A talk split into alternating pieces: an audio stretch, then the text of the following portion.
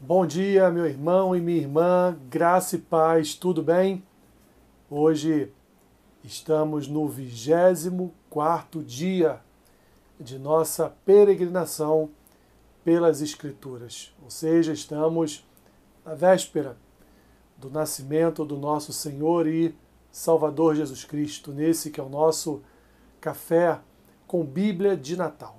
Então estamos já próximos ao final de todas essas histórias, histórias essas da providência de Deus, em que Deus preservou o seu povo para que o seu filho viesse a nascer, para, em seu nascimento, trazer salvação para o seu povo, para, em seu nascimento, trazer é, salvação para o seu povo, salvando o seu povo dos seus dos seus pecados. Quero, nesse período que antecede o nascimento do nosso Salvador, foi um, foi um período muito difícil na história de Israel, porque desde, desde Neemias e ali, juntamente com Neemias, o profeta Malaquias, a partir de então, Israel passaria por aproximadamente 400 anos da sua história sem que qualquer profeta viesse a ser levantado por Deus para profetizar a nação. O povo, portanto, viveu aquilo que os historiadores chamam de anos do silêncio. Mas poderíamos também dizer anos de, de escuridão, anos de mistério, anos de trevas. E por quê? Porque Deus não se manifestou durante esses aproximadamente 400 anos.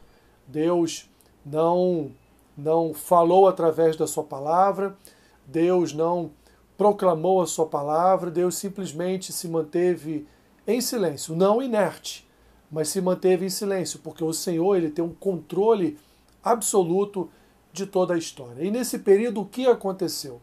Nós vemos no período chamado de interbíblico, é o intervalo entre o Antigo e o Novo Testamento, um período em que os babilônios caíram e, por consequência, Jerusalém também caiu na mão dos persas.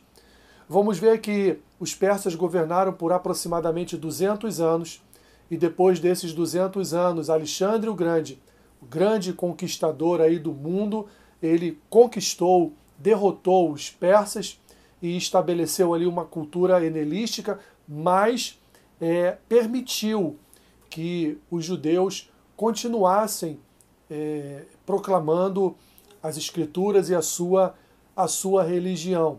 Vamos ver que depois do advento de Alexandre o Grande é, e após a sua morte, vamos ver os seus generais se dividindo e vamos ver de um lado os Ptolomeus, que ficaram com toda a região do Egito, e vamos ver os Seleucidas, que ficaram com toda a região ali da Síria, da Macedônia. Então, o grande reinado de Alexandre o Grande foi dividido em dois, mas algum tempo depois, os Seleucidas de alguma forma começaram a governar também os Ptolomeus e aí começou a surgir um grande problema em Israel, porque os Seleucidas queriam implantar definitivamente não só a cultura é, a cultura helenística, mas queriam também é, fazer com que os judeus viessem a cultuar principalmente a Zeus. Então nós vamos ver que acontece uma revolta nesse período de governo dos Seleucidas, e essa revolta é chamada de revolta dos Macabeus, oriunda de uma família, a família de um, de um já um senhor camponês chamado Matatias, e um dos seus filhos, ele se levanta contra toda essa contra essa idolatria que que os Seleucidas queriam implementar em Israel se levantam, se revoltam, uma grande luta.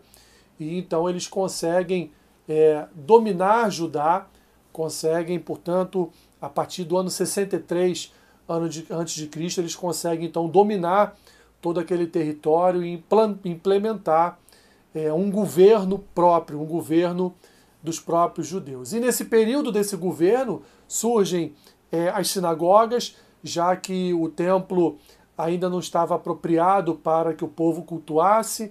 Eles então implementam as sinagogas.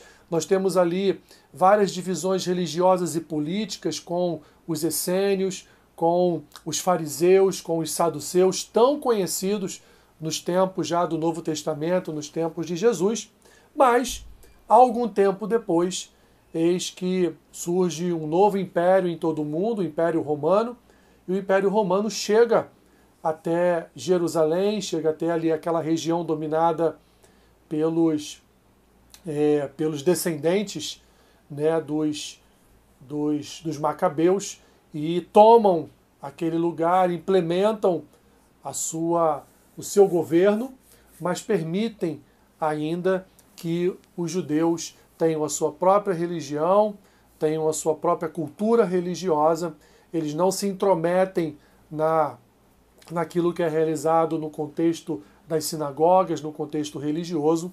Então vemos, meus irmãos, eh, em que pese esses aproximadamente 400 anos em que Deus se mantém em silêncio, mas ele se mantém em silêncio em relação à proclamação da palavra através de profetas, através de homens de Deus, mas ele não se mantém em silêncio na preservação da história, na preservação de todo um contexto ali idealizado e soberanamente é, realizado, executado por ele, propício para o futuro nascimento do Salvador. Foram tempos então difíceis, tempos de grandes mudanças de governos, tempos de mudanças de cultura, tempos de, como foi no caso dos Seleucidas, tempo em que até mesmo é, a religiosidade, né, o judaísmo estava sendo ali, é, estava sendo impedido, estava sendo é, ali é, cortado,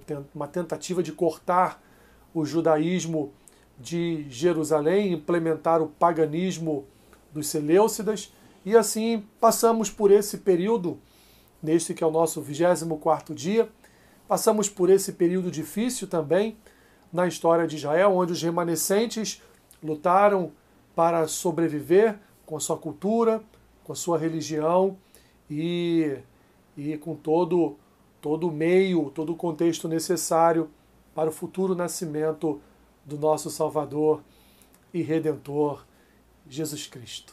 Percebam, meus irmãos, que, é, embora a, a história do povo de Deus já após o exílio também não tenha sido uma história fácil, também não tenha sido uma história de paz, porque atravessaram por muitos percalços e problemas, ainda assim, quando nós entramos no Novo Testamento, o que nós veremos é que o povo de Deus ainda está naquele lugar. Deus preservou o seu povo para que seu filho nascesse, para nos salvar dos nossos pecados. Obrigado, Senhor. Obrigado por nos preservar. Foram 24 dias caminhando por tua palavra e vendo os teus meios de preservação do teu povo sendo executados por tua boa mão. Obrigado, Senhor, porque em nenhum momento o Senhor se voltou contra o teu povo. Mesmo no momento em que o Senhor julgou, o Senhor agiu apenas com justiça. Mas ainda assim, ainda assim o Senhor permitiu que um remanescente fiel viesse a reconstruir a tua santa cidade, reconstruir a cultura e, Senhor, a adoração do teu povo a ti.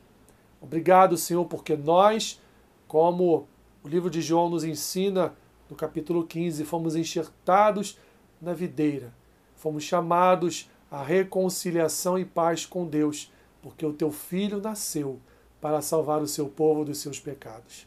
Abençoe, Senhor, o dia do meu irmão e da minha irmã. Seja com eles suprindo no Salvador cada uma das suas necessidades. É o que eu te peço e é a oração que eu faço em nome de Jesus. Amém. Que Deus te abençoe rica e abundantemente. Amém.